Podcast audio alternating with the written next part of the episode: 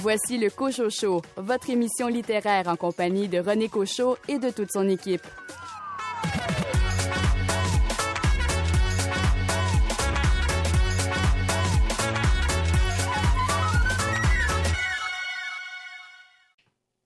Ici René Cochot, bienvenue à votre rendez-vous littéraire. Le mois de juillet est déjà bien entamé, mais il reste encore bien des journées pour profiter du beau temps, pour lire un bon livre sous un parasol, installé confortablement sur une galerie, près d'un lac, d'un hamac, où que vous soyez, profitez-en pour faire de belles lectures. Nous tenterons au cours des deux prochaines heures de vous inspirer ces euh, lectures estivales. Au sommaire de l'émission, une entrevue avec Florence Menet concernant son livre Tête chercheuse. Un entretien avec Geneviève Cloutier à propos de son roman Couple en thérapie. Éric Mathieu parle de son roman jeunesse Capitaine Boudu et les enfants de la Cédille. Michel Beaupré présente son livre Caverne du Québec, guide de spéléologie, si jamais vous cherchez une destination vacances. Et pour m'accompagner, Karine Morin, vous nous parlez de quel roman? Oui, cette semaine, je vous parle du dernier livre de Kiev Renault, donc Pratique d'incendie, qui a été publié chez Le Daniel Paré, vous avez choisi le roman d'un auteur que vous avez particulièrement. Je vous parle d'Isabelle l'après-midi de Douglas Kennedy. Nicolas Giguère, quelle est votre sélection? Pas dire de Baptiste Héry Gilbert. Et Louis Gosselin, votre livre tombe à point pour les Olympiques. Je vous parle de L'Incorruptible, la vie et l'œuvre de Christian Ayotte de Mathieu Robert Sauvé aux éditions Québec-Amérique. Bienvenue au Cocho Show.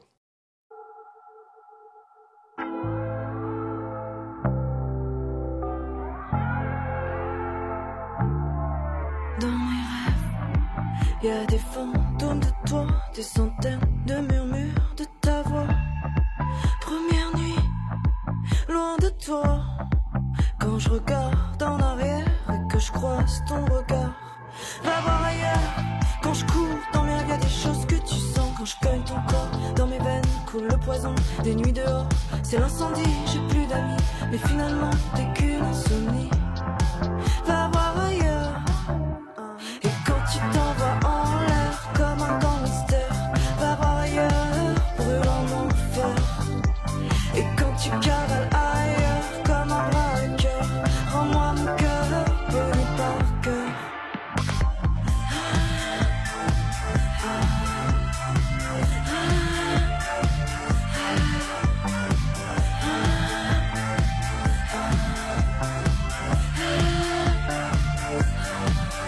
Crois que tout le monde le sait, ouais.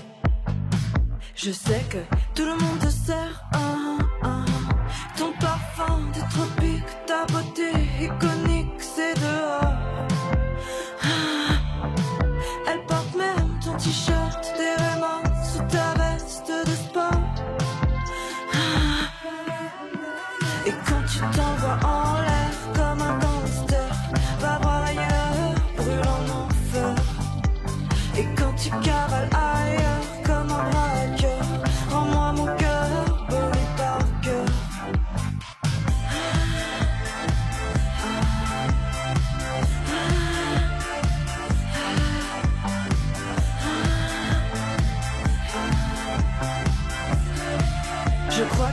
tout le monde le sait, ouais.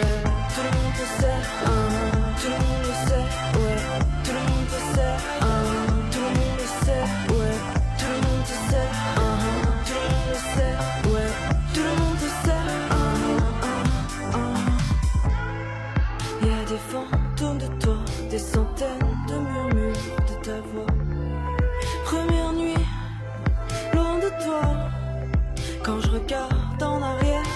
Je croise ton regard. Et quand tu t'envoies en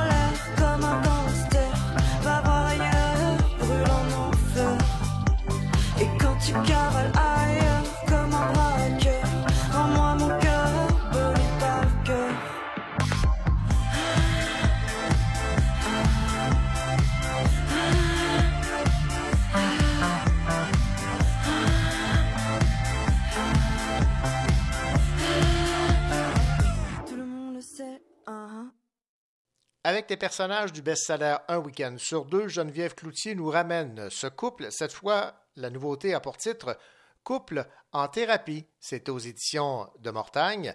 J'ai discuté avec euh, Geneviève Cloutier de cette nouveauté et celle-ci, évidemment, nous euh, fait part du fait que son inspiration vient de la pandémie que nous vivons actuellement. Oui, absolument. Dans le fond, euh, j'écrivais un livre durant cette période-là, puis au début, j'avais commencé un autre livre. Je trouvais ça très difficile d'écrire en faisant fi de la réalité qu'on vivait. Surtout que je me disais, ben, ça va être quoi le monde après pandémie? Donc, j'ai tout arrêté, j'ai recommencé ce livre-là et j'ai pris euh, des personnages justement de un week-end sur deux qui sont les euh, euh, Mélanie Gray, qui étaient les personnages secondaires dans un week-end sur deux. dans la trilogie, c'était un couple qui allait mal. donc, je trouvais que c'était parfait de reprendre ce couple-là et les mettre dans le contexte actuel de gens qui déjà, c'est un peu chambranlant leur histoire et se retrouvent dans une bulle familiale et ils sont obligés de confronter leurs problèmes et de finalement aller en thérapie virtuelle. Bon, alors évidemment, euh, vous vous êtes sans doute euh, inspiré de ce que vous avez observé. C'est pas entièrement le fruit de votre imagination. C'est sûr qu'on a, je pense qu'on en connaît tous euh, des couples qui ont soit trouvé la, pandémie très ou qu'ils n'ont juste pas survécu à cette pandémie-là euh, en tant que couple. Donc, euh, oui, c'est, je pense que les exemples étaient, euh, étaient flagrants à l'entour, mais en même temps, le livre a la pandémie en trame de fond, mais l'histoire, c'est vraiment l'histoire, une histoire de couple, beaucoup de remises en question sur la notion de fidélité, entre autres. Mm-hmm. Donc, c'est vraiment le cheminement de ce couple-là avec la trame de fond de la pandémie. évidemment, euh, tout ça avec en toile de fond l'humour, ça c'est important pour vous parce que ce que vous écrivez là, c'est un peu sous forme de, de, de chiclite, d'humour. Oui, absolument. Dans le fond, euh, il y a beaucoup de sujets un peu plus sérieux, mais toujours traités de façon humoristique. Ça passe bien, les gens rient beaucoup. Euh, mais en même temps, je pense qu'ils finissent leur lecture, puis dépendamment de leur situation, évidemment, en, réfléchissant un petit peu, en se posant quelques questions, puis en, regardant leur propre vie, puis euh, comment ça s'applique à eux. Et est-ce qu'on va avoir une suite couple en thérapie 2? Non, euh, non. cette fois, c'est euh, un, livre unique. Là. Dans le fond, l'histoire euh, se finit comme ça, puis il n'y aura pas de Geneviève Cloutier, merci beaucoup pour nous avoir résumé là, cette nouveauté aux éditions de Mortagne, Couple en thérapie en période de pandémie. Merci beaucoup. Merci à vous. Ici Louis Gosselin. Dans un instant, je vous parle de L'Incorruptible, la vie et l'œuvre de Christian Ayotte de Mathieu Robert Sauvé aux éditions Québec-Amérique.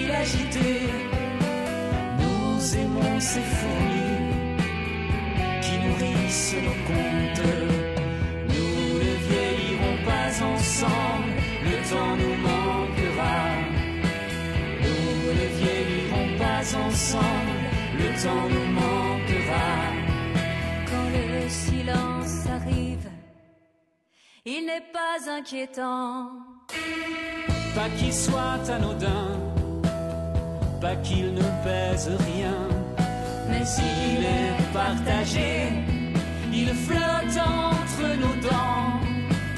C'est bien le même silence que nous voyons en plein. Et voilà notre esprit qui s'anime à son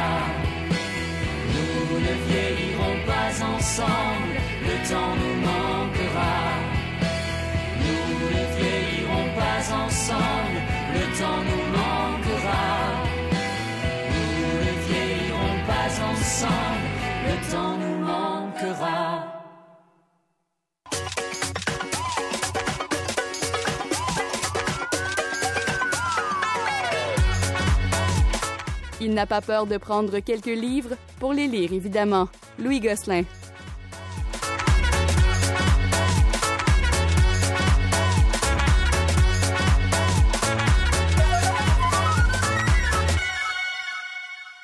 Louis Gosselin, cette semaine, vous allez nous parler d'un livre qui euh, met en vedette une dame que les gens de l'Olympisme connaissent bien. Oui, L'incorruptible, la vie et l'œuvre de Christian Ayotte. Euh, Christian Ayotte, vous l'avez sûrement vu à la télévision à un moment donné ou un autre. Il y a deux questions. Qui sont-ils? D'abord, l'auteur Mathieu Robert Sauvé.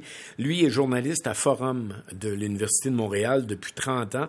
Il a été chroniqueur à Radio-Canada. Il a présidé l'Association des communicateurs scientifiques du Québec de 2008 à 2012. Alors, il connaît le sujet. Il est bien placé pour écrire l'œuvre de Christiane Ayotte. Christiane Ayotte, qui est-elle? Ben, vous la connaissez sûrement. Si vous suivez un petit peu les Jeux olympiques, on parle beaucoup de dopage pendant les Olympiques. Alors, c'est elle qui travaille depuis 30 ans à la direction du laboratoire de contrôle de dopage de l'Institut national de la recherche scientifique. L'incorruptible. J'aime bien de- le titre en, en partant parce que lorsqu'on parle de dopage, il faut être au-dessus de tout soupçon et dénicher les personnes qui trichent. Exactement. Et quand on parle d'incorruptible, on pense à Elliot Ness qui, Ouais. euh, qui a eu des propositions de pot de vin puis qui a jamais flanché. Il Voilà. a toujours marché droit. Ben, la même chose est arrivée à Christiane Ayotte. On a tenté de l'influencer dans ses décisions et elle a toujours gardé le cap contre vents et marées pour que la, la justice euh, gagne en tout coup. C'est la biographie donc euh, de cette femme qui a travaillé très dur pour réussir dans son domaine à travers l'éducation de ses deux enfants et il faut le dire dans un monde d'hommes et de pouvoir, les laboratoires et euh, la communauté inter- internationale scientifique, c'est beaucoup un monde d'hommes. Donc pour faire sa place en tant que femme, on le sent dans le livre qu'elle a travaillé plus fort, plus dur que l'aurait fait un homme. Et euh, bravo là-dessus. C'est aussi le récit des batailles qu'elle a menées sur les scènes canadiennes et internationales pour lutter contre le dopage chez les athlètes. Parce que Il y a 40 ans, on parlait pas de dopage chez les athlètes, pas du tout. hein. Et quand elle est arrivée avec l'idée de tester à tout moment des athlètes pour le dopage, écoutez, ça, à travers la planète, ça a fait des vagues un peu partout. Il y a des pays qui se sont dit non, non, non, on touche pas à ça, tout est bien qui finit bien, on, on les laisse aller. On, même dans certains pays, on les encourage à le faire, on leur fournit le matériel ouais, et ça. le personnel. Le cas le plus célèbre où on l'a beaucoup vu et entendu dans les médias, vous vous en souviendrez peut-être, c'est bien sûr Ben Johnson à Ouais, ouais, Séoul ouais, ouais. en 1988. Mais il y en a eu bien d'autres dans d'autres sports. Et euh, j'ai appris, par exemple, moi je suis un fan d'athlétisme beaucoup, et surtout de son hauteur. Et le, le champion du monde de saut en hauteur pendant des années, des années, c'est un Cubain qui s'appelle Sotomayor, qui avait Oui. sauté 2,45 m. Et euh, 2,45 m, vous donnez une idée, c'est un plafond de 8 pieds. Là. Euh, juste pour vous donner une idée. Alors, il est extraordinaire. Et dans le livre, j'apprends que Sotomayor était dopé et que Sotomayor s'est fait prendre, que ce que je savais pas. Euh, il a essayé, il a tenté un retour quelques années après. Finalement, il a décidé de donner sa démission en, entre guillemets au lieu de se faire prendre d'autres fois. C'est très décevant quand j'ai lu ça. Ben oui, on n'aime pas ça. Mais hein? on n'aime pas ça du tout. Et on en apprend. Il y en a des noms qui sortent comme ça, qui, qui ont sûrement fait la manchette, mais que vous allez dire Ah mon Dieu, je savais pas ça. Ah oui, dans ce sport-là aussi. Ah ouais, ok, Ah, c'est ça. non. Il y, a, il y a plein de surprises à lire là-dedans. Euh, On entre dans les coulisses du pouvoir aussi, puis des magouilles euh, qu'il y a un peu partout dans les grands laboratoires internationaux. On apprend beaucoup sur le, les produits dopants. Je disais tout à l'heure en début de chronique que le journaliste Mathieu Robert Sauvé savait de quoi il parlait parce qu'il travaille là-dedans. Euh, il était chroniqueur euh, pour les communicateurs scientifiques, président même. Alors quand il aborde la question du dopage, des produits, l'effet des produits combinés, ce que ça donne sur le corps humain pour encourager un athlète à avoir plus de résistance, à avoir euh, une- une- un- plus de souffle, à récupérer plus rapidement. On le croit. Il est, il est très, très crédible. Si c'était moi qui avais écrit ce livre-là, j'aurais dû faire des recherches épouvantables Ouais, pour ça. être un petit peu crédible puis savoir pas me tromper dans mes termes. Tandis que lui, on sent qu'il connaît tellement ça qu'on on se laisse aller puis on dit ah ben c'est- prouvé, c'est vrai. De toute façon, Christian Nayotte a dû relire le livre Ben oui. et le- réajuster les petits endroits où il fallait être réajusté. Mais quand même, c'est très très bon. Euh, tout sur le système de dopage russe aussi dont on entend beaucoup parler, euh, d'où ça part, comment ça commence. euh, c'est c'est un livre scientifique qui va vous donner beaucoup de- de- d'informations sur le dopage. C'est en même temps un livre très humain parce que Christiane Ayotte a passé des épreuves euh, très difficiles. Euh, je ne vous donnerai pas tous les punchs, je vais vous les laisser. Ouais. Mais euh, elle, a eu, elle a eu dans sa vie des moments très, très difficiles qu'elle a dû surmonter à travers une carrière qu'elle menait de front et deux petits-enfants. C'est très, très intéressant, ça aussi. Euh, une lecture passionnante, donc, sur tous les points. C'est un beau travail de la part d'auteur et j'espère que tous les entraîneurs vont le lire et le faire lire aussi aux jeunes athlètes. Ouais. Euh, ce serait intéressant que ces jeunes-là puissent avoir d'un coup d'œil, ah, ça fait ça le dopage aussi. Il faut pas que j'entre là-dedans. Faut, faut, quand je vais au gym, si quelqu'un m'en suggère, il faut que je dise non. Il y en a des athlètes propres. Il y en a des sports qui sont propres, ça existe encore. Malheureusement, il y a encore des gens qui essaient de, do- de doper leurs athlètes et leur objectif, c'est faut pas que ça paraisse. Donc, s'il y a un nouveau test qui sort, il faut trouver une contrepartie pour que la prochaine drogue passe inaperçue. C'est vrai que ça existe, mais c'est toute la beauté du sport en même temps qu'on remet en question quand on lit ce livre-là et on se dit quel beau travail de Christian Ayotte et de tous les scientifiques qui travaillent dans ce milieu-là. Mais est-ce qu'il y a une lueur d'espoir pour ceux et celles qui euh, ont euh, en tête des jeux propres? Eh, c'est difficile de répondre à cette question. Je pense qu'il va toujours avoir des pays ou des athlètes ou des, des entraîneurs qui vont vouloir tricher pour gagner. Parce que dans leur pays, il faut comprendre aussi, je me mets à leur place, une médaille d'or, ça vaut très cher. Ouais. Ça devient économique en même temps. C'est une question économique. Est-ce que la médaille va te faire sortir de la misère quand tu habites dans un pays très, très pauvre? Ouais. Est-ce que tu es prêt à faire les sacrifices puis risquer de pas te faire prendre? Je pense qu'il va toujours avoir un petit quelque chose, mais les centres de contrôle sont rendus tellement perfectionnés maintenant à travers un, un cheveu, euh, juste Ouais. une petite trace d'ADN ou quoi que ce soit, on réussit à faire des miracles. Euh, Bravo. Oui, euh, d'autant qu'on peut re- replonger dans le passé, refaire des tests et euh, ce qui n'avait pas été décelé à l'époque peut l'être maintenant. Exactement. L'incorruptible, la vie et l'œuvre de Christane Ayotte aux éditions Québec-Amérique, signé Mathieu Robert Sauvé. Merci beaucoup, Louis Gosselin. Ça fait plaisir, à très bientôt. Et bon jeu olympique. Merci.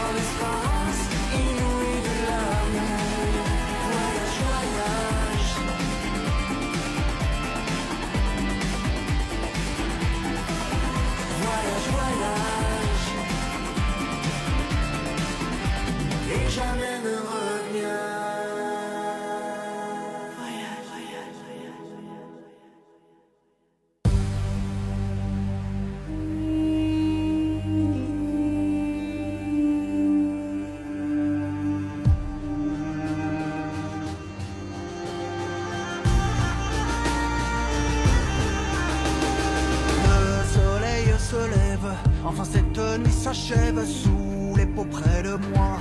Les miens font encore des rêves blottis là dans ce bois.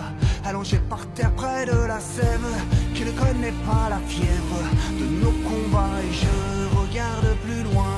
La lumière là-bas éclaire déjà très bien le chemin qui nous emmenait naguère près des forêts de pin où les anciens ont levé des pierres pour combattre les enfers. Je me souviens, je serai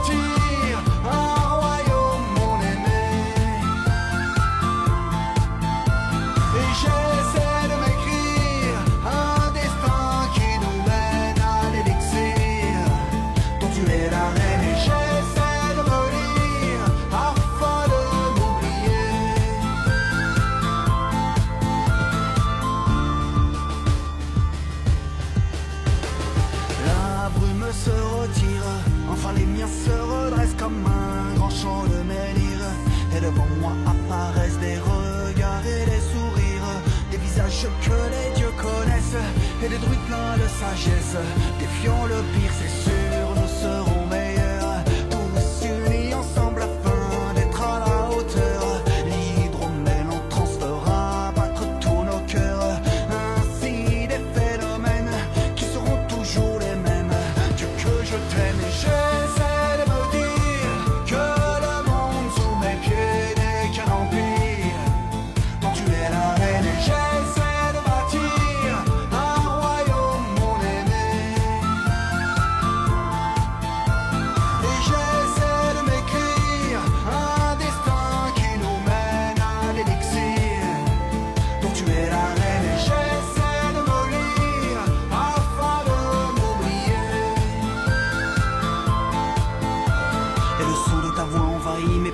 est forte, elle est là, elle ne peut que durer. Je l'entends près de moi qui ne fait que prier pour mon âme. La déesse saura me protéger. Tu le sais, mon amour, je suis à toi.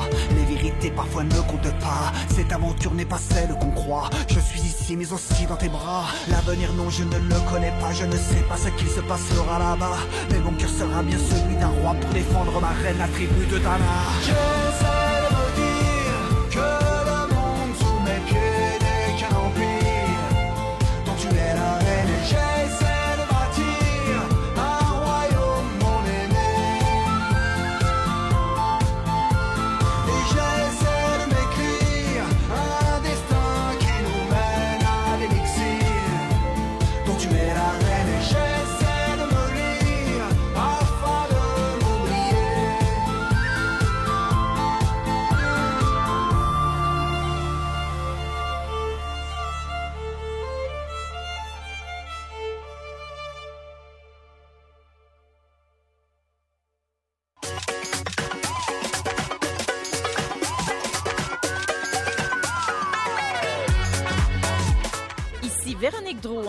De l'imaginaire, et vous écoutez votre émission littéraire préférée, Le Cochot Show.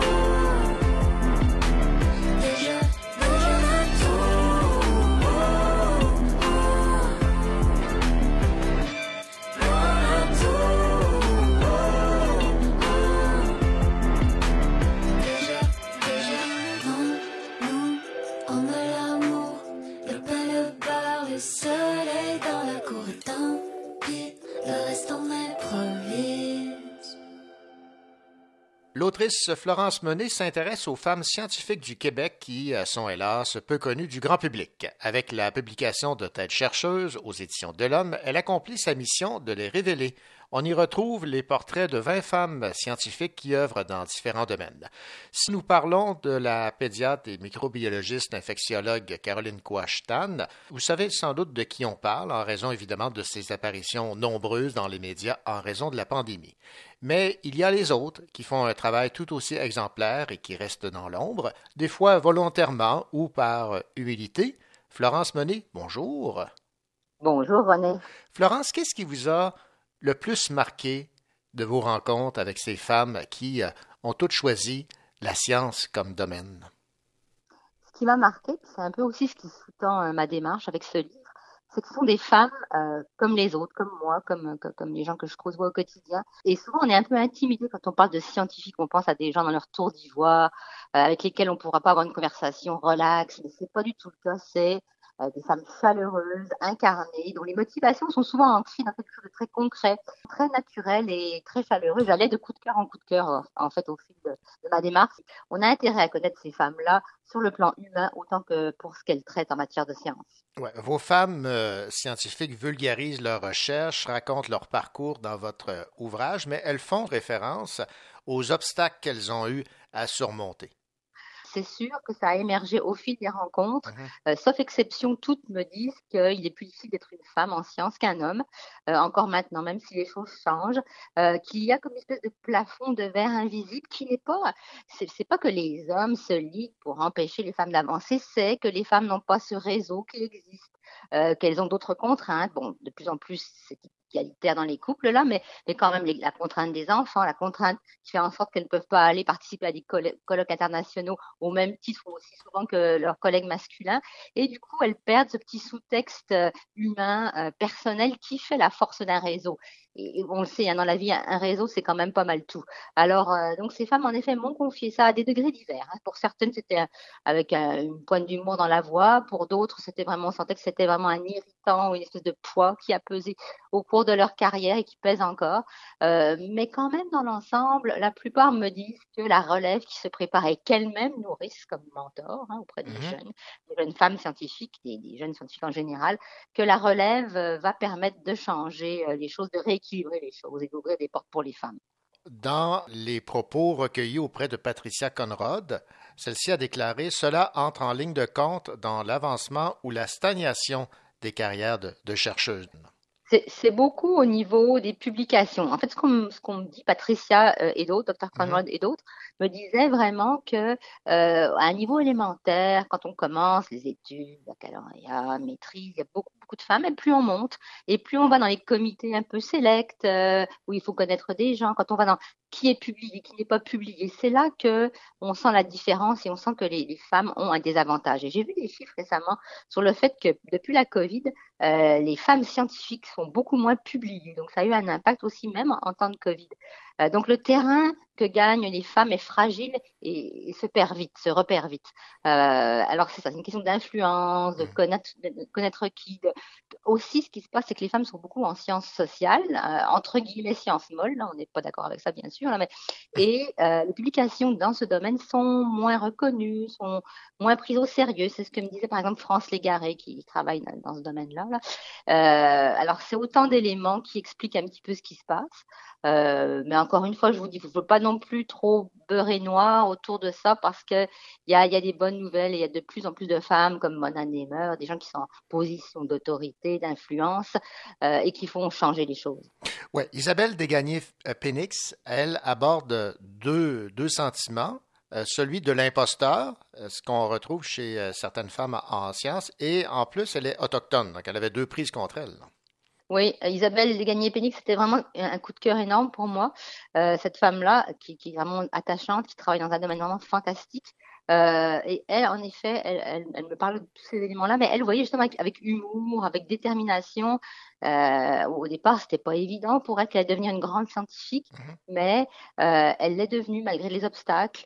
Euh, et elle a trouvé quand même des gens qui croyaient en elle au fil, au fil de sa carrière. Et je pense que c'est ça un petit peu le message aussi, c'est que il faut s'entourer de gens qui sont bienveillants envers vous, qui vont, qui vous propulser. Et c'est ce que ces femmes-là, toutes à leur manière, essayent de faire avec leur entourage. Et pas uniquement avec des jeunes femmes scientifiques, mais aussi avec des gens issus des minorités, par exemple, hein, qui ont souvent du mal à s'intégrer parce qu'on ne reconnaît pas leur diplôme, parce, parce que la culture est différente.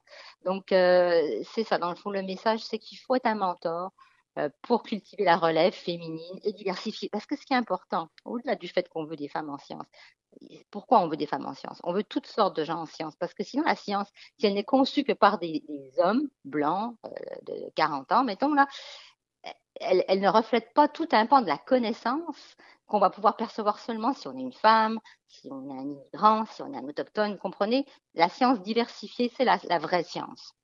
La docteure Hélène Boisjoli, euh, Florence, oui. euh, note que comparativement à d'autres endroits sur la planète, on encourage tout de même les femmes au Québec à opter pour, pour la science. Il y a quand même quelque chose de positif là. là.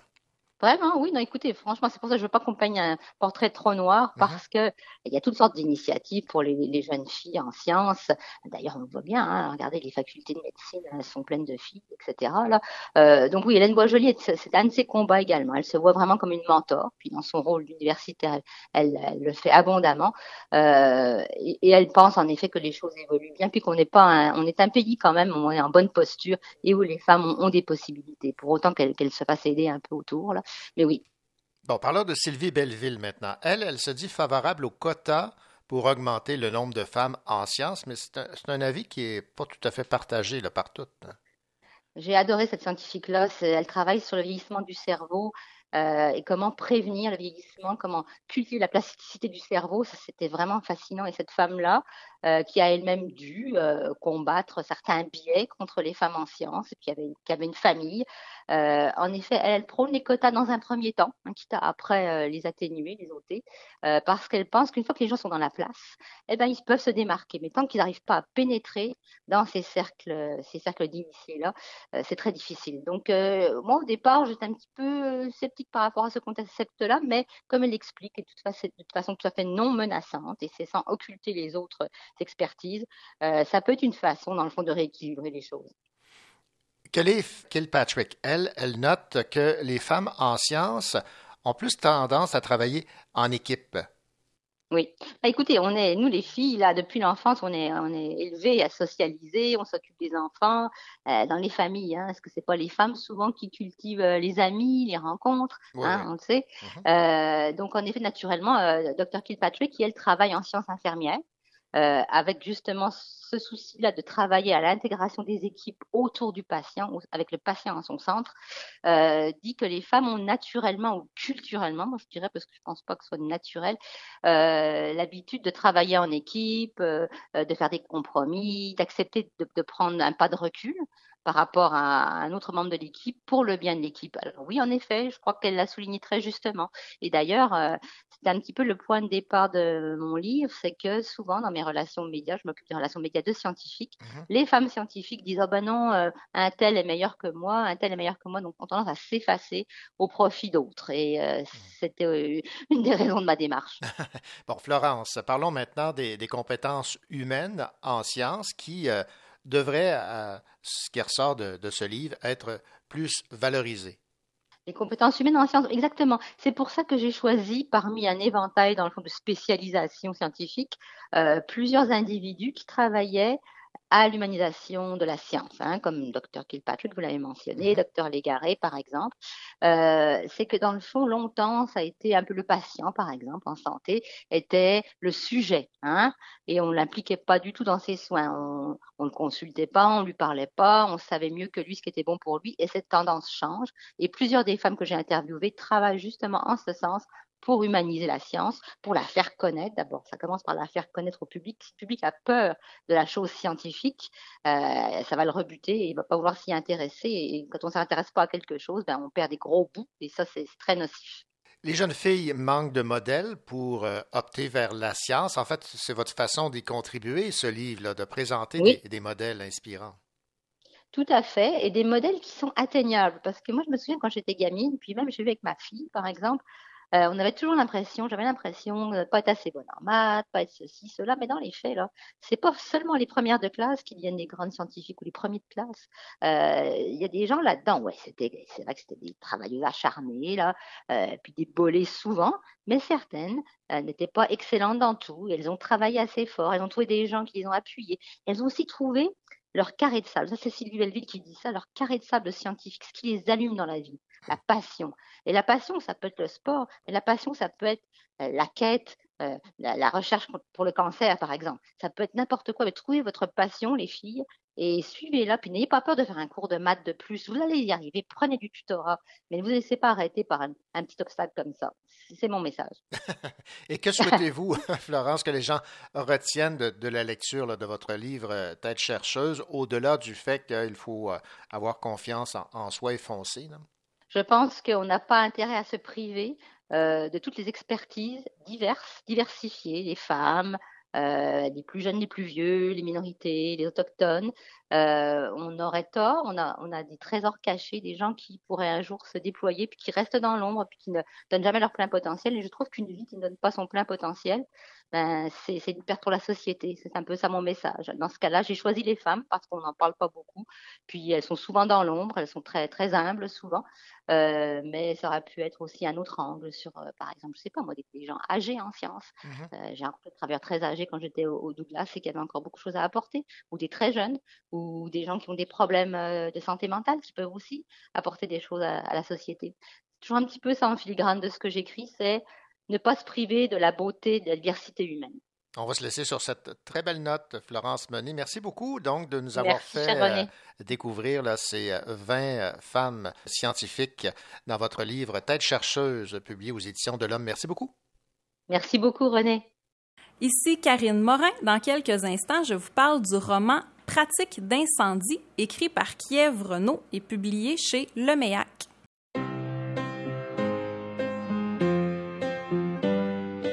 J'ai fait un screen de mon rêve. C'était une photo de toi. J'ai mauvaise mine au réveil.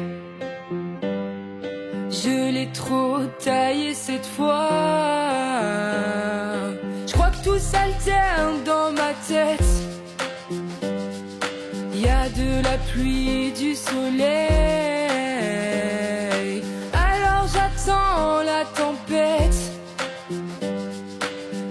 Fait un arc-en-ciel.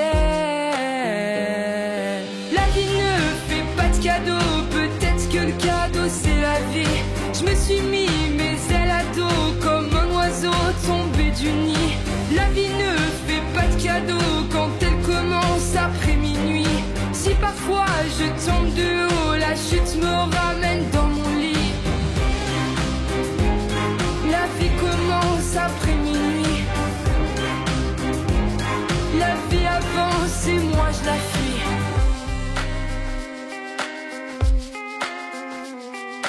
Allez, ne pleure pas petit. Un jour tu seras grand. À chaque faux pas tu grandis. Ne fais pas comme tes parents. Je vais pas te mentir petit. Sera pas toujours marrant. Mais fais ta chorégraphie. Toujours un pas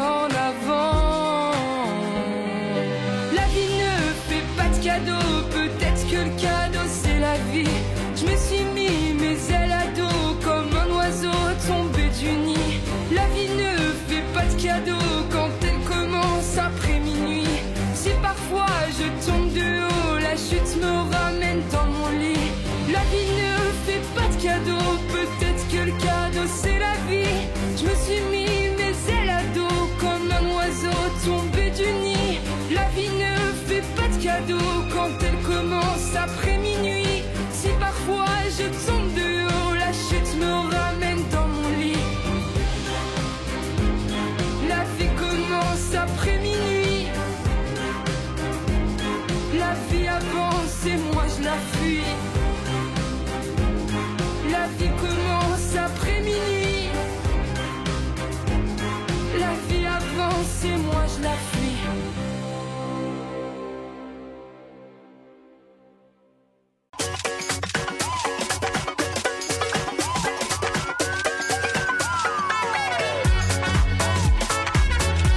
Sur sa table de chevet, il y a plein de livres, dont celui-ci.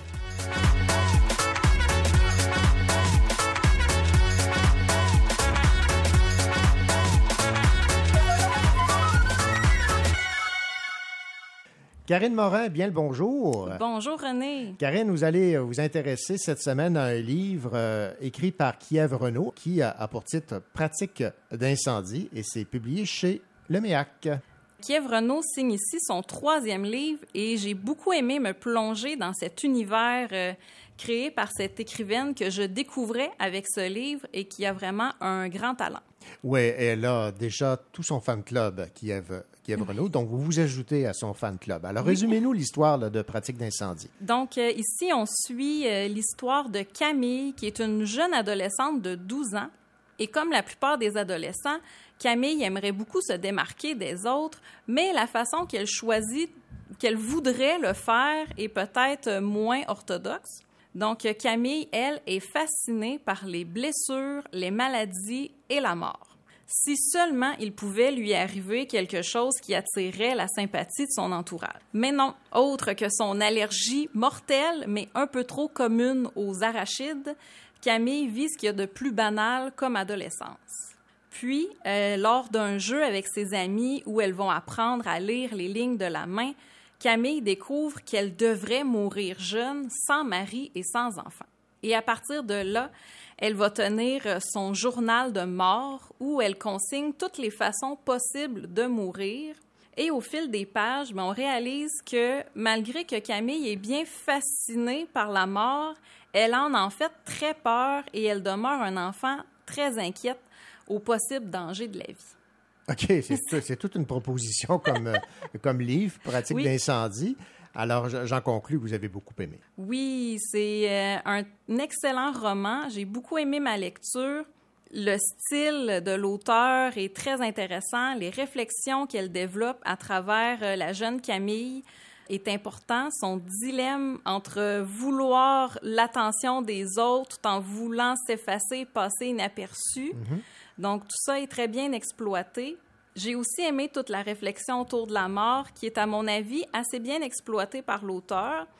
Donc, au début, euh, Camille a de l'air euh, très intéressée ou curieuse face à la mort. Même, elle dit, euh, avoir une maladie mortelle la rendrait tellement unique à l'école.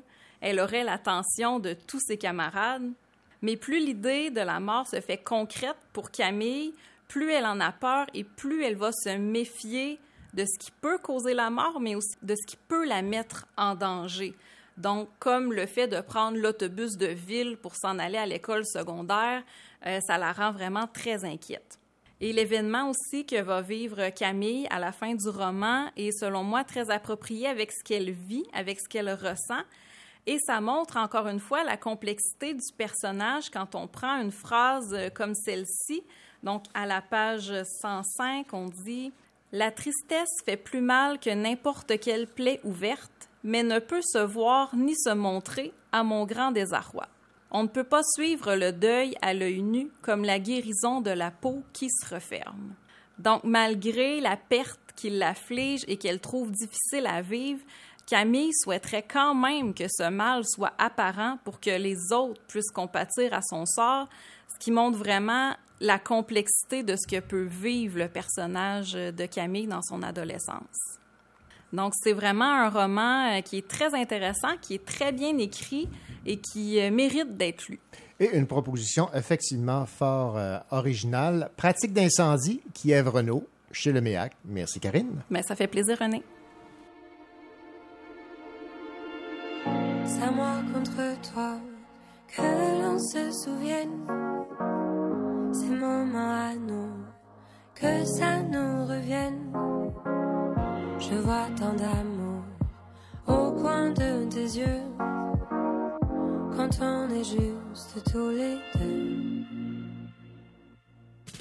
Pourquoi est-ce que tu ne me prendrais pas dans tes bras?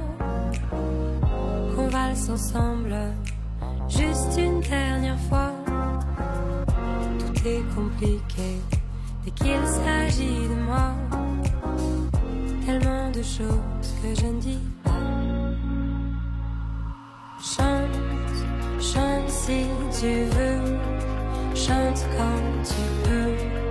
Et chante avec moi. Et danse,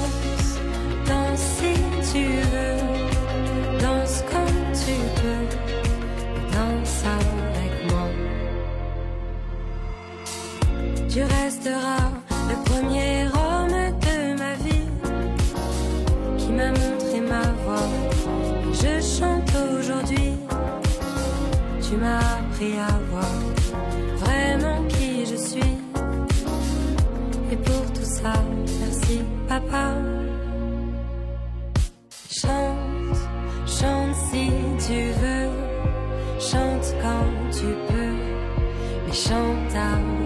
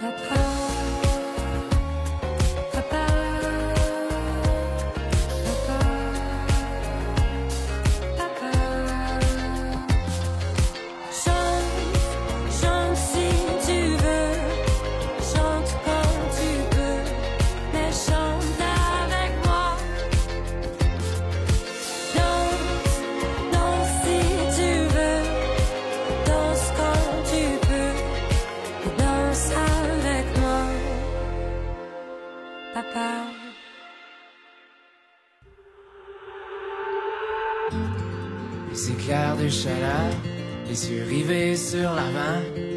C'est sans toi que j'ai peur, je me sens un peu mesquin. Et avant que tu pleures, j'ai cru que tu étais faible. Je ne suis qu'un homme.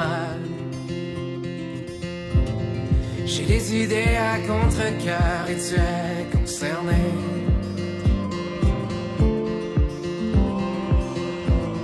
J'ai des idées à contre-cœur et tu es concerné.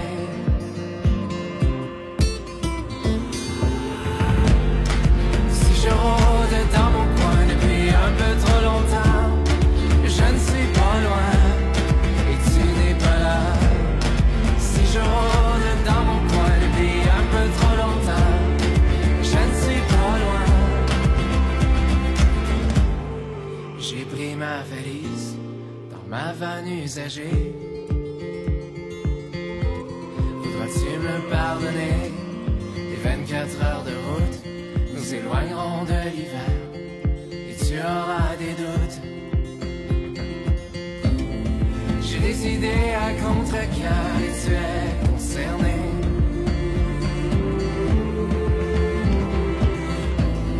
J'ai des idées à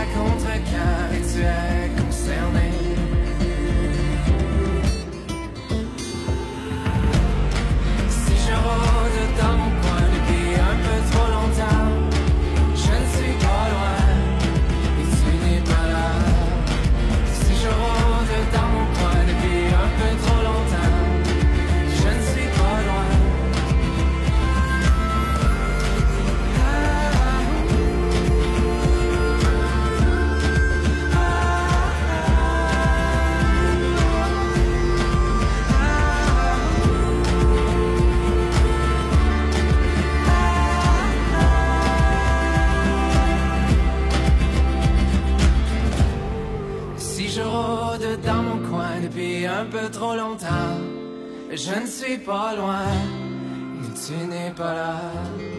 Si je rôde dans mon coin depuis un peu trop longtemps.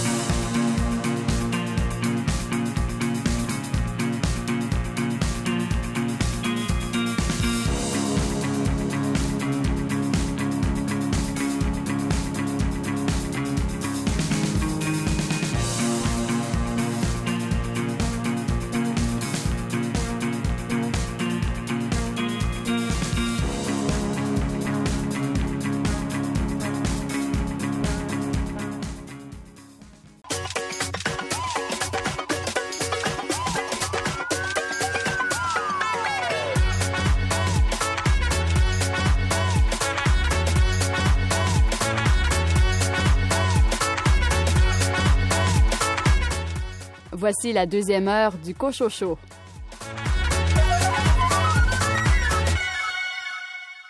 Au sommaire de cette deuxième partie d'émission, Éric Mathieu parle de son roman jeunesse Capitaine Boudu et les enfants de la Cédille.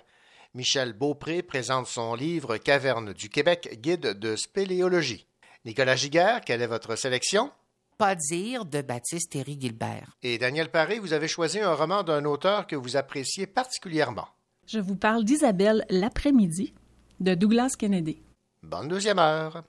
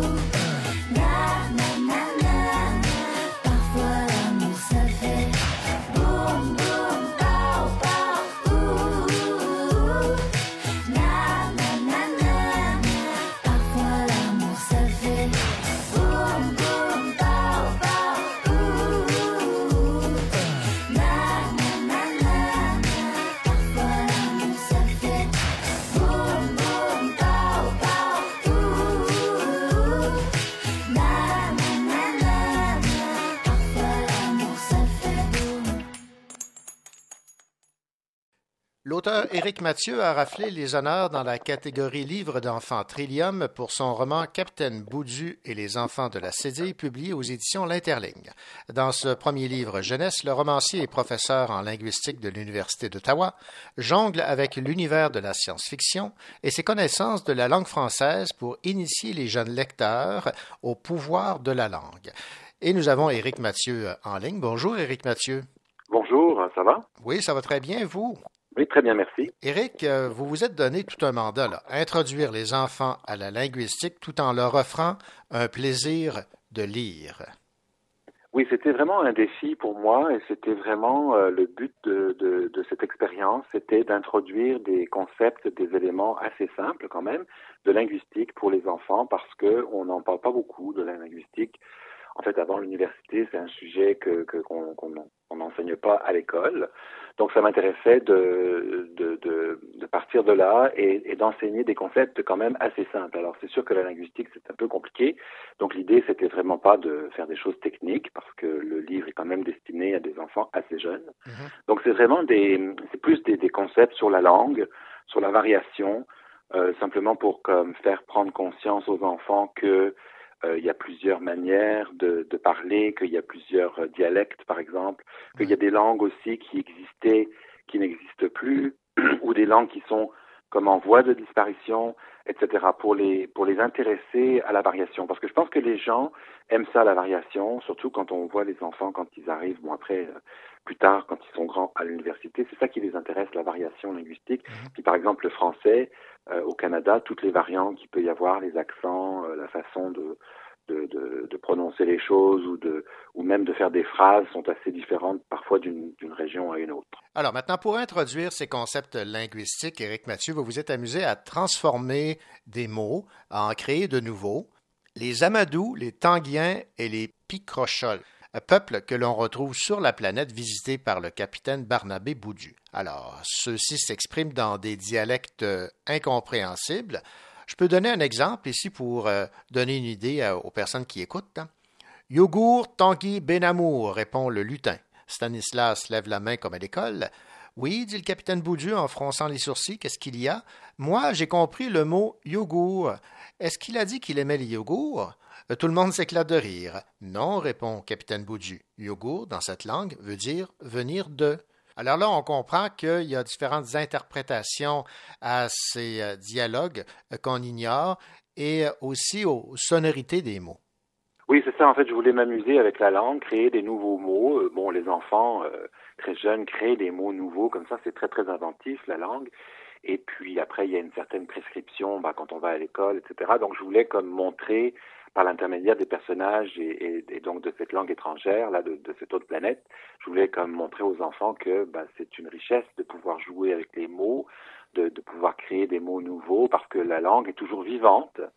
Et donc on peut toujours, euh, en fait, euh, bah, créer des choses qui n'existaient pas avant. Donc je voulais passer le message un petit peu là-dedans. Euh, c'est aussi un livre qui parle beaucoup de la création hein, artistique, par exemple. Mmh, mmh. Alors, je fais un lien entre la création artistique. La Félix, il essaie de se chercher, il se trouve pas de talent, de ses, ses, ses autres amis là. Et donc, euh, en fait, finalement, ben, je voulais montrer que, que, la langue et puis euh, créer des mots nouveaux, essayer d'être créatif avec euh, la langue française, ça pouvait aussi être une forme artistique. Bon, c'est spécial, j'imagine, d'inventer des dialectes également. Vous vous êtes fait plaisir. Là. Oui, ben là, je me suis fait plaisir aussi parce que c'était pour moi, en fait, c'est toujours un plaisir pour moi d'écrire et de créer des choses nouvelles par le biais de l'écriture. Quand, quand j'écris mes romans adultes, je joue aussi beaucoup avec la forme. Euh, J'essaie toujours d'introduire des registres différents dans mes romans, euh, parfois beaucoup de dialogues comme une pièce de théâtre, parfois des, des passages plus formels. Donc j'aime m'amuser avec ça, avec la forme. Et puis là, donc c'est la même chose dans le roman jeunesse.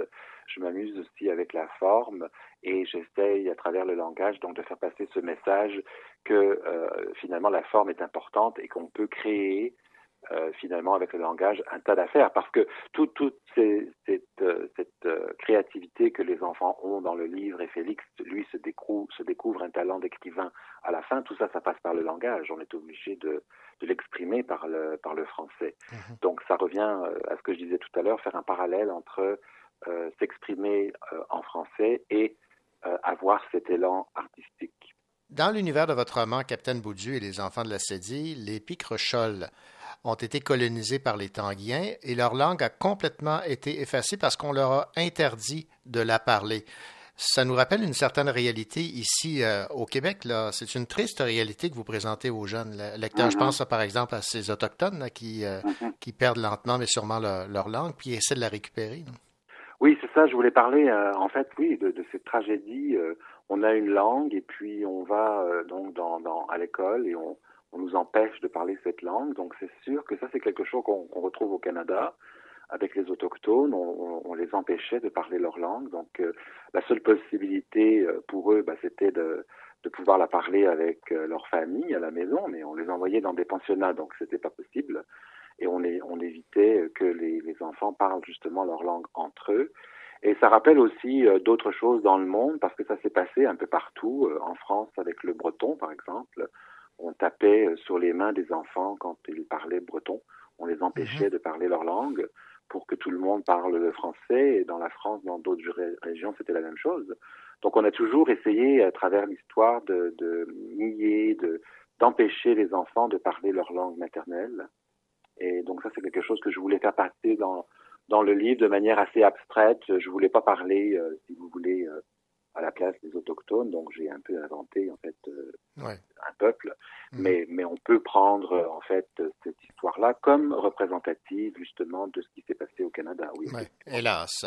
Maintenant, votre roman, Éric Mathieu, Capitaine Boudu et les enfants de la Cédille, ce serait peut-être bon de, de nous parler un peu de, de l'histoire, de l'intrigue. On a oublié, j'ai oublié de, de vous poser la question en partant.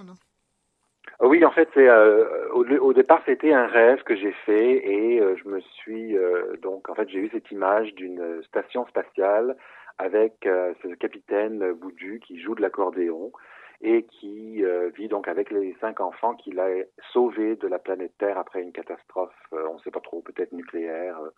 Euh, environnementale, on n'est pas certain. Et donc, euh, à partir de ce moment-là, il y a un extraterrestre qui arrive, qui a un accident, euh, qui, qui perturbe le- le- la vie de tous les jours des, des enfants et du capitaine Boudu.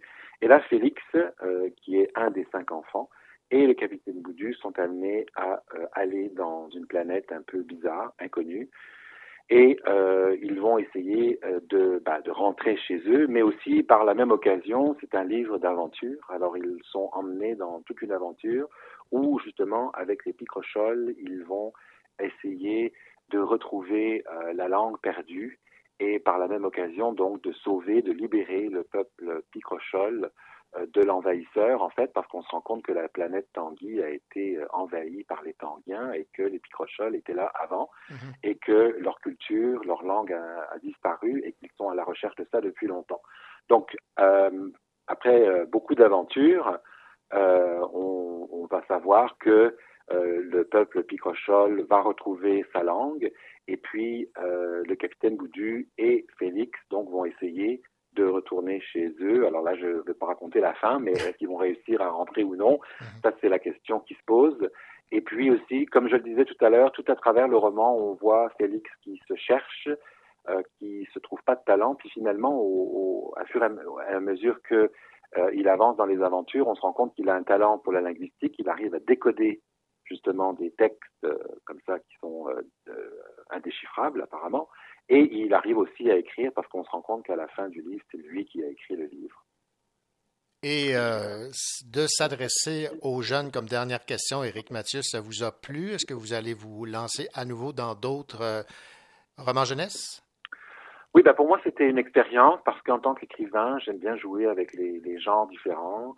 Et là, ça m'intéressait de, de, faire quelque chose de différent. Alors, c'est sûr que quand on écrit euh, un roman jeunesse, c'est quand même très différent d'un roman adulte au niveau de la langue, de la longueur du texte, etc. Mm -hmm. Mais j'ai trouvé que c'était intéressant. Alors, j'attendais d'avoir euh, un peu, de voir un peu le, le, le comment on allait recevoir euh, ce livre. Alors là, de recevoir par exemple le prix Trillium, pour moi, c'est un grand encouragement parce que ça me, ça me dit bon bah ok, ça a plu ce livre. Donc, euh, comme il y a cinq enfants sur la station spatiale, l'idée au départ, c'était peut-être de faire une série et d'avoir un second livre avec un autre des, des, des, enfants sur la station spatiale. Donc peut-être ça va se faire bientôt maintenant que ben, je suis encouragé par ce prix et par par les, les- par les lecteurs, ce qu'on me dit, et qu'on apprécie beaucoup le, texte des dessins. Donc je pense que effectivement, oui, je vais commencer à travailler sur un deuxième, euh, sur la suite en fait. Eh bien, Éric Mathieu, ça a été un plaisir de discuter avec vous. Donc, euh, de ce premier roman jeunesse euh, qui vient de remporter le prix dans la catégorie livre d'enfants, prix Trillium, euh, pour votre roman Capitaine Boudu et les enfants de la Cédille, publié aux éditions L'Interligne. Merci beaucoup et bravo. Merci beaucoup. Au revoir. Au revoir.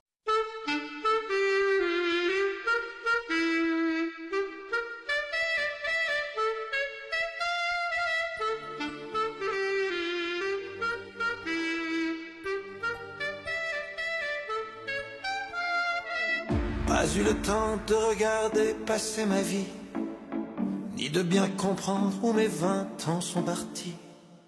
Pas eu le temps de dire au revoir à un ami, pas eu le temps. Pas eu le temps de bien préparer mes bagages, pour être prêt à regarder sur mon visage toutes les marques que le temps laisse à son passage. Pas eu le temps. Il est trop lâche, il va trop vite, le temps passe et me précipite vers un homme que je ne suis pas prêt à reconnaître déjà. Il est trop lâche, il va trop vite, le temps passe et me précipite vers un homme dont je ne veux pas dire que lui, c'est peut-être moi.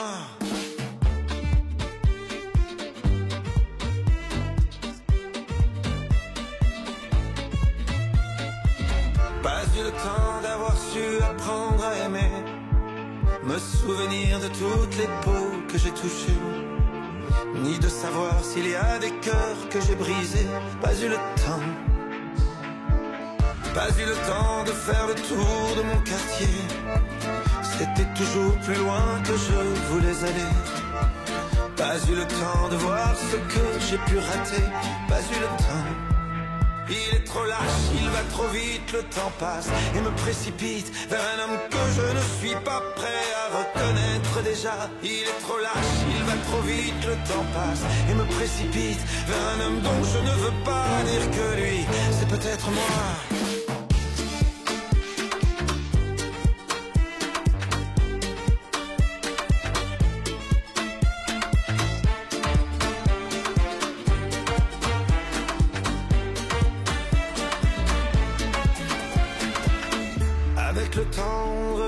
En arrière.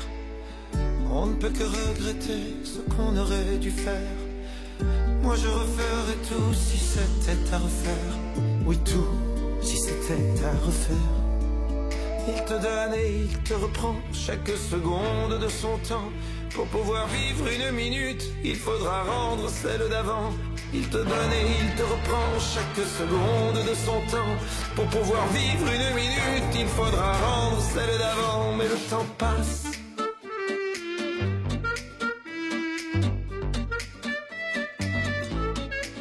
Mais plus il passe et plus je l'aime Ce temps qui joue et qui m'emmène Jour après jour dans une danse Où chaque pas est une chance Vers celui que je voulais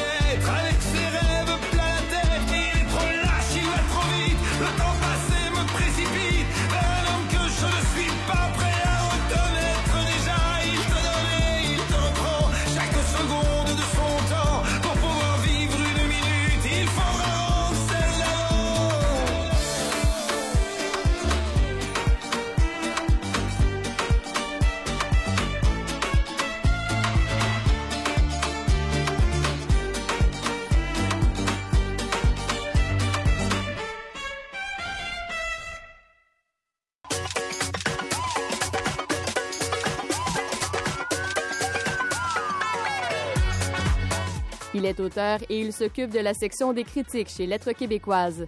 Nicolas Giguère.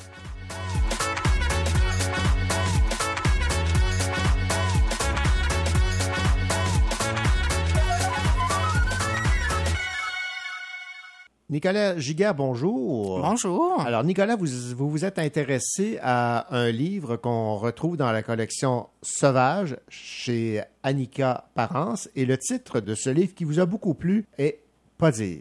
Absolument. J'ai trouvé que c'est un excellent titre aussi parce qu'en fait, en peu de mots, l'auteur, Baptiste Thierry Guilbert, réussit finalement à tout dire. En fait, je trouve que c'est un beau pari.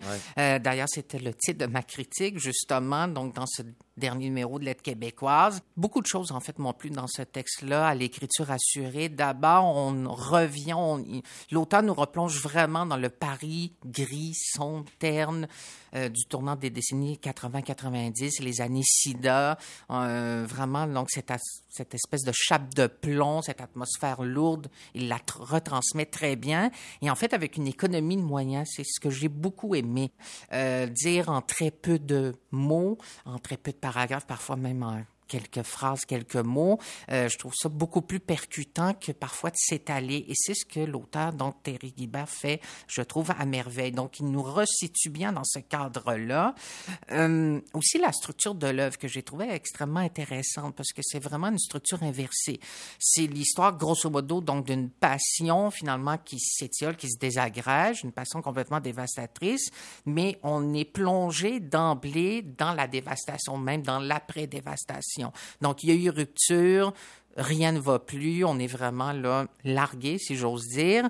Et là, donc, le narrateur, en fait, nous guide finalement à rebours. Donc, c'est ni plus ni moins un roman à rebours où là, ensuite, la structure est complètement inversée. La temporalité est intéressante. C'est ce qui fait dire justement donc au narrateur au tout début du texte, bon, vous pouvez commencer par le début ou par la fin. Votre perception des choses en tant que lecteur, lectrice va être changée, mais à vous de voir. Donc c'est, on peut en effet se plier à l'exercice et le lire, commencer par la fin. Donc là c'est disons, le, comment je pourrais dire, le- les débuts, en quelque sorte, les premières rencontres, où on commence justement donc par la fin, à nous de voir. Et c'est vraiment donc cette passion, oui, euh, dévastatrice, donc entre euh, le narrateur, donc c'est un roman écrit au jeu, et un autre personnage, en fait, et, c'est vraiment un, rom- un roman beaucoup sur l'homophobie intériorisée. Hérité aussi, disons, d'un certain milieu, justement, homophobe, c'est que l'autre personnage en question ne s'accepte pas du tout euh, en tant que gay, donc incapable, en fait, de s'assumer, de s'affirmer, de s'afficher, et il entraîne finalement le narrateur dans toute une spirale de mensonges, de compromission, de faux fuyants, euh, de cachettes, finalement, de dissimulation. Et ce narrateur-là, à un moment donné, est un peu acculé au pied du mur, n'en peut plus, il, il est sur le point d'exploser. Et en effet, ça finit par exploser. Donc, ça va finir par avoir euh, cette lourdeur, finalement, en plus de la lourdeur ambiante des années SIDA, va avoir raison, euh, finalement, de cette passion-là, euh, ni plus ni moins. Dernier élément aussi que j'ai beaucoup aimé de ce roman-là, c'est que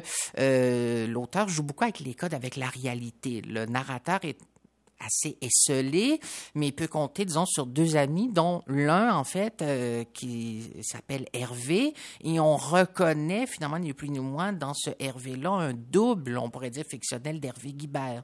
Donc, le romancier, justement, mort des, euh, des suites du sida, donc l'auteur du protocole compassionnel, euh, à l'ami qui ne m'a pas sauvé la vie, entre autres. Et justement, ce personnage-là d'Hervé dans le roman, pas dire aussi, est atteint du sida et va en décéder aussi. Euh, J'ai trouvé que c'est cette frontière-là entre fiction-réalité, le fait de, jouer, de se jouer, de déjouer les codes de la réalité, de prendre des éléments du réel et de les intégrer à la fiction et de les propulser en quelque sorte, des amener ailleurs. Je trouvais ça extrêmement intéressant. Donc, c'est une belle réussite euh, pour cette collection, donc cette très belle collection aussi, donc euh, Sauvage des éditions Annika Parence. Alors, rappelez-nous le, le titre et l'auteur. Donc, Pas dire de Baptiste Thierry Gilbert. Merci beaucoup, Nicolas Giguère. Ça m'a fait plaisir.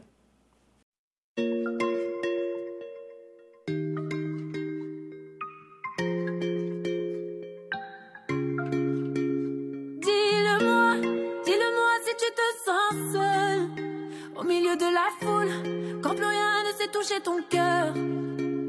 Dis-le-moi, dis-le-moi si ça fait trop mal.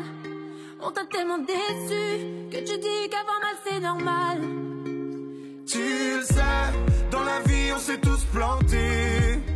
C'est vrai, combien de fois on a dû se relever? Personne n'est parfait, on est tous sortis du chemin.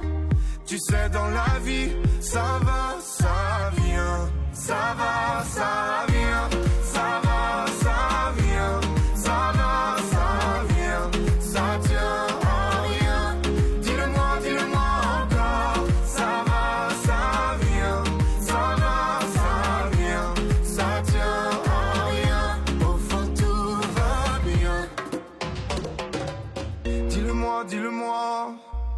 plus rien n'a de sens, si tu n'as plus la foi, plus rien à donner. Dis-le-moi, dis-le-moi. Si t'as tout essayé, tout tenté, espéré que ton monde change, tu sais, dans la vie on s'est tous plantés. C'est vrai, combien de fois on a dû se relever? Personne n'est parfait, on est tous sortis du chemin. Tu sais, dans la vie, ça va, ça vient, ça va, ça vient,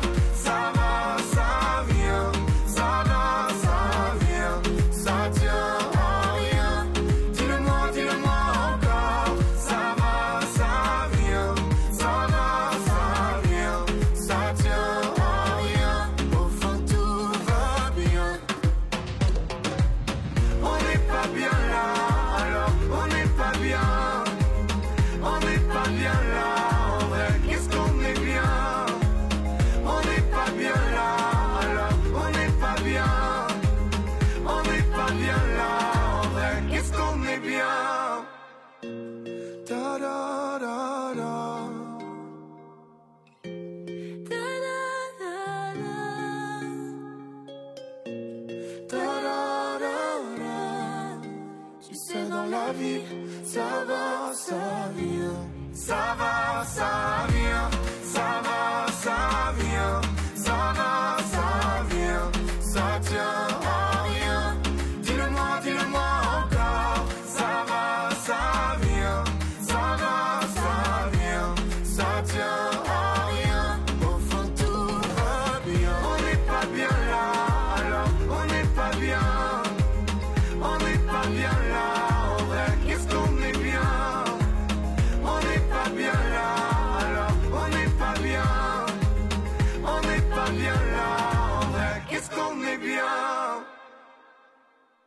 Ici Daniel Paré.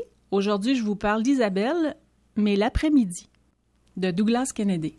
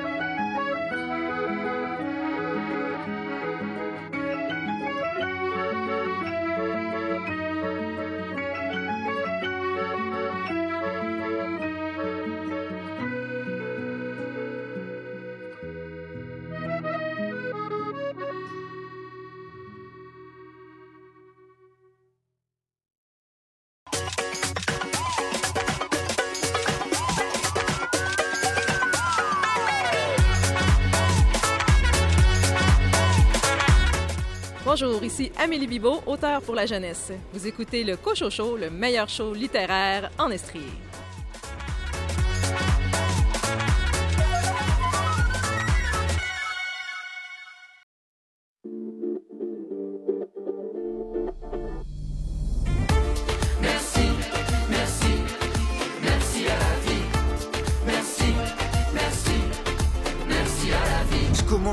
Merci, merci, merci. Merci, merci, merci merci aux jours qui se lèvent, ainsi qu'à la pluie qui tombe.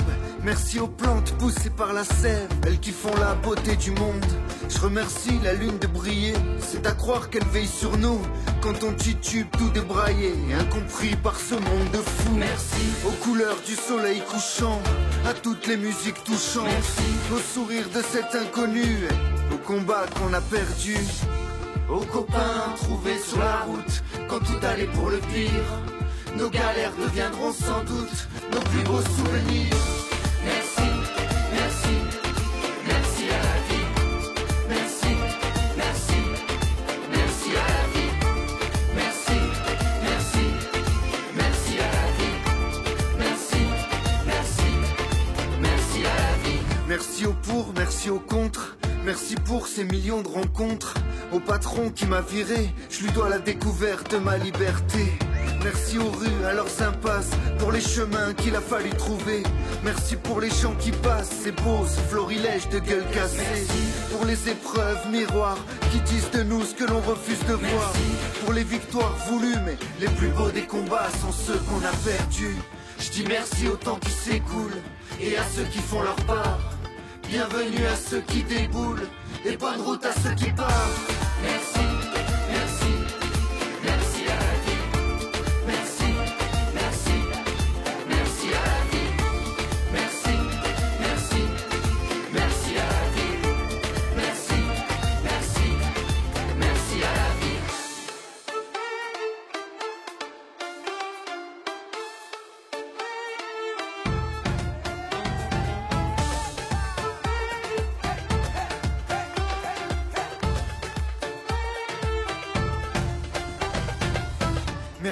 plantes qui nous guérissent, ainsi qu'aux abeilles qui nous soignent. Merci aux bocages, aux prairies, aux falaises et puis aux montagnes. Je dis merci à mes quatre roues qui me trimballent vraiment partout. Et si la vie est aussi dure qu'elle est belle, c'est en partie grâce à elle.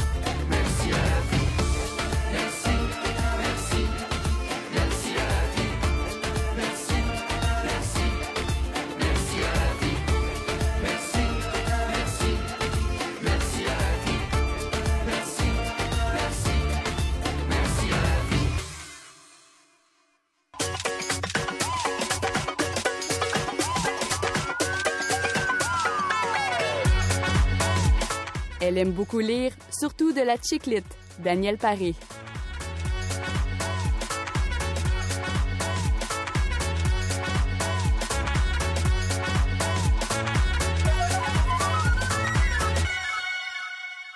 Daniel Paré, bien le bonjour. Bonjour René. Daniel Paré, dans les euh, auteurs que vous aimez beaucoup, il y a un dénommé Douglas Kennedy. Et comme par hasard, c'est le- un de ces livres dont vous allez nous parler cette semaine.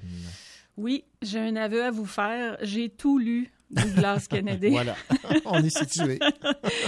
Et celui, et il n'y en a pas écrit que deux. Non, non, non, il y en a écrit plusieurs, effectivement. Et celui dont je viens vous parler aujourd'hui, c'est son dernier roman qui s'appelle Isabelle l'après-midi. Et si j'avais à qualifier les livres de Douglas Kennedy, je je dirais qu'il s'agit de littérature plutôt contemporaine, destinée majoritairement aux femmes. C'est certain qu'on est très loin de la chiclite, mais son, son lectorat est sans doute très féminin, puisqu'il aborde souvent les relations hommes-femmes dans ses livres. Et euh, faut que je vous dise qu'un de ceux qui ont connu le plus de, de succès, c'est certainement le livre qui s'appelle L'homme qui voulait vivre sa vie, dont on a fait un film. Oui, effectivement. Et euh, c'est sûr que j'allais pas manquer ça. Et euh, la finale du film par rapport à celle du livre est pas du tout la même. OK. Et j'ai recommandé ce livre-là à d'innombrables personnes. Je l'ai même donné. Oui. Et, et tout le monde, sans exception, a aimé ça. Il s'agissait de son deuxième roman sur la quinzaine qu'il a écrit, au moins. Et celui-là a été traduit en 16 langues. Alors, euh, retenez ça. L'homme qui voulait vivre sa vie, si vous n'avez pas lu ça, il faut lire ça. Ceci dit, Isabelle l'après-midi raconte l'histoire d'amour improbable d'un jeune Américain venu à Paris. Il s'appelle Sam, étudiant et sans le sou. Elle est française, plus âgée que lui, sophistiquée et surtout mariée. Ils s'aimeront comme des fous, mais seront séparés l'un de l'autre de nombreuses années pendant cette histoire qui s'échelonne sur une quarantaine d'années. Leur union sera ponctuée de rencontres furtives, toujours dans le même petit appartement parisien où elle va pour travailler. Il retournera aux États-Unis et rencontrera d'autres femmes. Elle restera à Paris et ne quittera jamais son mari. C'était une histoire touchante, un peu triste. Euh, ça finit pas bien. C'est pas un happy end, non. Euh, J'ai beaucoup aimé l'histoire quand même, mais s'il y a une qualité que Douglas Kennedy possède sans contredit, c'est celle de faire vivre des émotions à ses lecteurs, Mhm. ou plutôt lectrices. Ou plus les lectrices, c'est C'est ça, ça. exactement. Donc, un, un bon Douglas. Oui, alors je vous le, je vous le recommande, Isabelle l'après-midi, Douglas Kennedy. Merci, Daniel. Avec plaisir.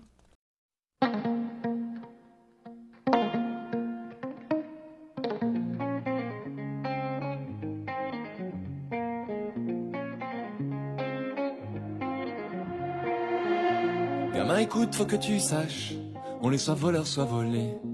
Et chacun se tue à la tâche, qu'on soit la base ou le sommet. Les gens baissent les bras ou les ferment, faut jouer des coudes pour exister. Ici tu gagnes ou tu la fermes, mais laisse-moi te raconter. Petit regarde cet étang, des femmes nagent contre courant. Petit regarde tous ces gens, et dansent et dansent dans le vent. Petit regarde droit devant, des hommes y dansent contre courant. Petit regarde tous ces gens, et dansent et dansent dans le vent. Mais allez, mais allez, viens, y a pas que ton frère qui ton frère. Mais allez, mais allez, viens, y a pas que ta sœur qui ta sœur. Mais allez, mais allez, viens, y a pas que ton frère qui ton frère. Mais allez, mais allez, viens, y a pas que ta sœur qui ta sœur. Gamin, écoute, c'est pas fini. Tout est fric et frime, petite gloire. On confond rêve et jalousie. Tout finira bientôt dans le noir. Les gens baissent les yeux ou les ferment. Faut être la brute et le truand. Ici tu aimes ou tu t'enfermes. Ah, tu peux rire maintenant. Petit regarde cet étang. Des femmes y nagent contre courant. Petit regarde tous ces gens. Et dansent et dansent dans le vent. Petit regarde droit devant. Les hommes y dansent contre courant. Petit regarde tous ces gens. Et dansent et dansent dans le vent. Mais allez, mais allez, viens. Y'a pas que ton frère qui est ton frère. Mais allez, mais allez, viens. Y'a pas que ta sœur qui est ta sœur. Mais allez, mais allez, viens. Y'a pas que ton frère qui est ton frère. Mais allez, mais allez, viens. Y'a pas que ta sœur qui est ta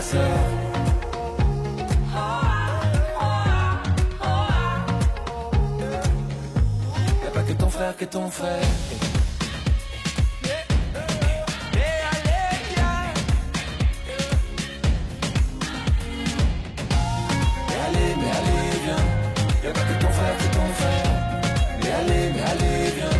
Y'a pas que ta sœur qui ta sœur. Mais allez, viens. Y'a pas que ton frère qui est ton frère. Mais allez, viens. Y'a pas que ta sœur qui ta sœur.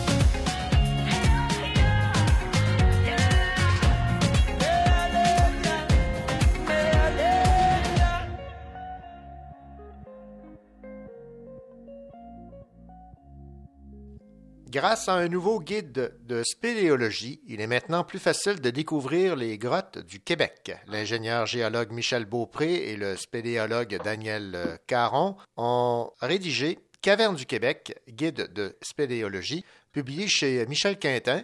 Ce guide rend plus accessible l'exploration souterraine. Et question de présenter les auteurs, Michel Beaupré et Daniel Caron explorent le Québec souterrain depuis plus de 50 ans et leur réputation dans le domaine n'est plus à faire. Auteurs de nombreux ouvrages, études et rapports, ils ont contribué à l'essor de cette activité passionnante, à plusieurs découvertes et à l'enrichissement des connaissances sur ce monde captivant, dernier bastion de l'exploration terrestre. Michel Beaupré, d'où vous vient cette passion pour euh, le monde des grottes, des cavernes et de la spéléologie? Probablement de l'exploration des trous de marmotte avec mon grand-père quand j'étais très jeune. Bon, vous vous êtes lancé dans l'écriture de ce guide avec votre complice Daniel Caron. En fait, vous vouliez rendre accessible cet univers à monsieur et madame tout le monde? Oui, c'est un peu, peu l'idée derrière euh, l'écriture du bouquin, c'est de rendre au fond cette activité de plein air, cette discipline scientifique aussi, plus accessible à un peu tout le monde et puis que les gens puissent découvrir un peu euh, quel est le, patrimoine souterrain qu'on qu'on peut retrouver euh, au Québec là. Vous observez qu'il y a de plus en plus de gens qui s'intéressent à la spéléologie. Oui, c'est ce qu'on remarque là, depuis, euh, depuis plusieurs années. Euh, et avec la COVID aussi, les gens ont besoin de sortir, de, de découvrir de nouveaux milieux. Euh, on trouve que le, le guide là, tombe, tombe à point là, pour euh, répondre à, à ce besoin. Bon, évidemment, il y a certaines règles à respecter, mais ce que vous dites également, c'est qu'il y a de plus en plus de sites structurés avec des capacités d'accueil pour ceux et celles qui veulent découvrir cet univers. Oui, à date, il y a environ euh, sept cavernes là, qui sont de nature plus touristique, là, qui permettent aux gens de voir au fond les, les différents aspects là, du milieu souterrain, puis on les rencontre un peu dans, dans toutes les régions administratives euh, du Québec. Vous aviez écrit en 1986 un premier livre. On peut dire que ça s'adressait surtout aux euh, spécialistes, aux membres de la Société de spéléologie du Québec, mais là, c'est grand public. Oui, c'est ça, c'est un peu ça. Tandis que maintenant, au fond, on conserve, au fond, il faut se rappeler que c'est une discipline de plein air. C'est aussi une activité scientifique là, qui touche à, à plusieurs disciplines. Mais là, on a- dans celui-ci, on a mis plus l'accès sur le guide, essayer de trouver différents types de cavernes dans différentes régions, de différents niveaux de, de difficulté, pour permettre, au fond, euh, tant aux, aux spécialistes qu'aux qu'aux familles là, qui, qui veulent faire une petite sortie inhabituelle, de, de découvrir, au fond, les environs. Votre guide propose une quarantaine de sites répartis un peu partout euh, au Québec. En fait, il y a différentes formes de grottes et de cavernes. Alors, avec le guide, les gens vont pouvoir dire, tiens, ça, ça m'intéresse plus que tel, euh, tel autre. Oui, il y, a, il y a ça aussi. Il y a aussi un chapitre euh, euh, sur l'exploration des mines euh, abandonnées, euh, qui est une discipline, je dirais, plus développée en Europe. Ça existe aussi un peu ici à l'état embryonnaire. Ce qu'on suggère aux gens avant de s'aventurer dans des mines abandonnées, d'aller visiter des, des mines qui sont touristiques. Je pense d'ailleurs à la mine de Capleton près de Sherbrooke euh, qui est un, qui est un site fort intéressant là, qui permet de découvrir un peu toute l'histoire de l'exploitation du cuivre dans la région. là. Maintenant, pour euh, monsieur et madame tout le monde, est-ce que vous pourriez nous faire une différence entre la caverne et la grotte? Ce sont deux mots qu'on considère depuis le 19e siècle un peu équivalents. Le caverne, c'est un mot qui vient du latin caverna, qui date de plus de 2000 ans, tandis que grotte vient de l'italien grotto, qui est plus récent. Là. Mais pour nous, au fond, on, on considère que c'est un peu un terme équivalent. Au Québec, les gens vont penser, vont parler plus de grotte, euh, d'une d'une cavité qui est formée dans des calcaires par des phénomènes de dissolution. Maintenant, explorons un peu votre guide. Moi, je le trouve magnifique. Il y a des photos en couleur de grande qualité. Vous avez des cartes géographiques pour situer les, gens. Vous dites ce que ça demande, évidemment, comme euh, préparation pour visiter les grottes, les cavernes. Il y en a qui euh, demandent à ce qu'on soit habillé en conséquence, d'autres qui sont plus accessibles. Ça a demandé beaucoup, beaucoup d'heures de travail, ne serait-ce que la prise de photos et la, la, la description de chacune des cavernes et des grottes que vous euh, nous proposez d'explorer. Oui, il faut réaliser aussi que c'est un effort commun. Au fond, l'information dont on disposait provient du travail de dizaines et de dizaines de spéléos là, qui, ont fait, qui ont fait des inventaires, qui ont fait des topographies, qui ont pris des photos, qui ont fait des analyses et tout ça. Donc, nous, ce qu'on a fait, au fond, c'est de ramasser toute cette information-là, de visiter tous les sites là, pendant, on s'est tapé euh, six semaines de camping pour visiter tous les sites pour s'assurer que l'information qui était dans le guide était juste. Euh, mais il faut réaliser que c'est vraiment un effort commun là, de dizaines et de dizaines de personnes. Oui, parce qu'on retrouve quoi? Des centaines de photographies, des plans, des illustrations et des clés également pour comprendre la formation des cavernes, la faune cavernicole, le climat souterrain. C'est scientifique également tout ça, non? Oui, cet aspect-là, c'est pour un peu faire comprendre aux gens qu'il y a différents types de cavernes et puis qu'il y a différents processus de formation. Les plus courantes, au fond, les plus grandes, se retrouvent dans les calcaires, ce que les gens appellent la pierre à chaud. Euh, c'est l'eau avec le CO2 là, qui produit un acide faible qui finit par dissoudre le calcaire en passant par les fissures de la roche et qui finit par les agrandir, former des rivières souterraines de plus en plus grandes. On connaît des, des, euh, des cavernes qui ont plus de 2 km de profondeur, des cavernes qui ont plus de 600 km de long. Euh, donc, euh, c'est généralement dans les calcaires qu'on trouve les plus grands, les plus grands réseaux. Puis, euh, ils sont plus petits dans les régions froides comme euh, la nôtre. Et puis, plus on descend vers le sud, au fond, euh, on enlève, au fond, l'effet né- néfaste des glaciers. On se retrouve dans des cavernes beaucoup plus grandes que, que dans notre secteur. Et vous bonifiez l'intérêt de vos visites en signalant des choses intéressantes à observer ou en donnant des détails sur l'histoire du site? Oui, oui, parce que la plupart des cavernes ont toujours une longue histoire d'exploration, d'aventure et tout ça. Donc, on a jugé que ce serait intéressant pour Monsieur Tout le Monde, au fond, de découvrir un peu l'histoire qui, euh, qui est autour de chacun des sites. Et évidemment, il y a parfois des légendes qui sont associées à ces grottes et cavernes. où il y a beaucoup de légendes parce qu'au fond, euh, c'était, euh, il y a peut-être 100 ans, c'était euh, des milieux, des milieux obscurs, inconnus. On avait peur du diable, on avait peur de, des fées, tout ça. Là.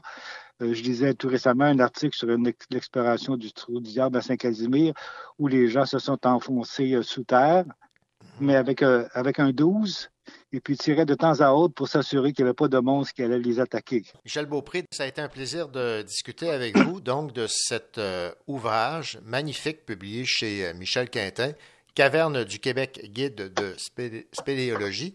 Et euh, évidemment, euh, avec cet intérêt que vous observez euh, chez les gens pour le monde des cavernes et des grottes, ce, ce livre arrive à point et surtout qu'on cherche des activités à faire au Québec avec la, la pandémie. Ce serait une belle occasion là, de découvrir ces grottes et cavernes du Québec.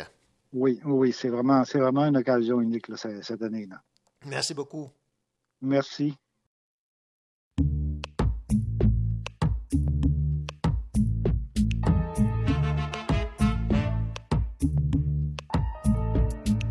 Mon nom c'est Andy, mais tout le monde m'appelle Candy. Même quand je suis sûr comme un bonbon, j'ai jamais raison. Parce que je connais pas grand chose dans vie.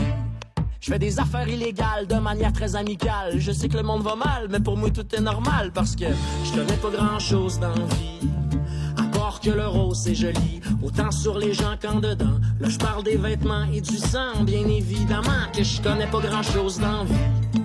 À part que les chauves-souris ont des cheveux, c'est curieux, est-ce qu'elles nous auraient menti? Candy, can't you see que je suis candidat, qu'en dis-tu, toi, quand tu me vois pleurer de joie? La vie est vide de sens ici, on ne saisit pas la chance qu'on a de vivre à fond à chaque fois? T'as raison, arrêtons de se prendre la tête. euh, Sortons et allons faire la fête. Euh, Certes, on vit dans un certain confort, fait que ça sert à rien de se faire du tort avec au Sénat. Puis le pétrole d'Alberta. Dans les deux cas, ça pue pis ça coûte cher. Ici, on a des gars qui auront plus de salaire parce que demain la shop va fermer. Pourtant, tout le monde sait que c'était bien subventionné. La crosse est finie, les boss sont partis vers leur retraite dorée. Avec la poudre d'escampette et la poudre. Après ça, on dit c'est moi le criminel ici. Candy, can't you see que je suis candidat?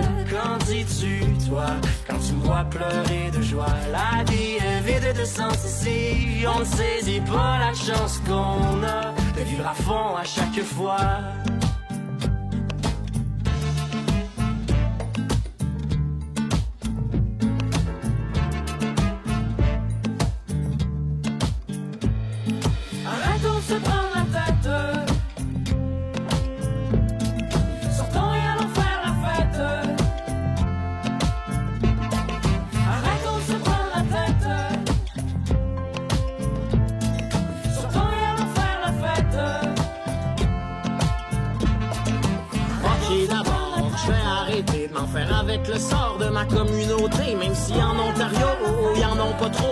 l'école franco. S'excuser de vivre en français, c'est comme demander Je peux-tu respirer là, s'il vous plaît? Mais jamais nous nous mettrons à genoux. Whatever you tell us to do.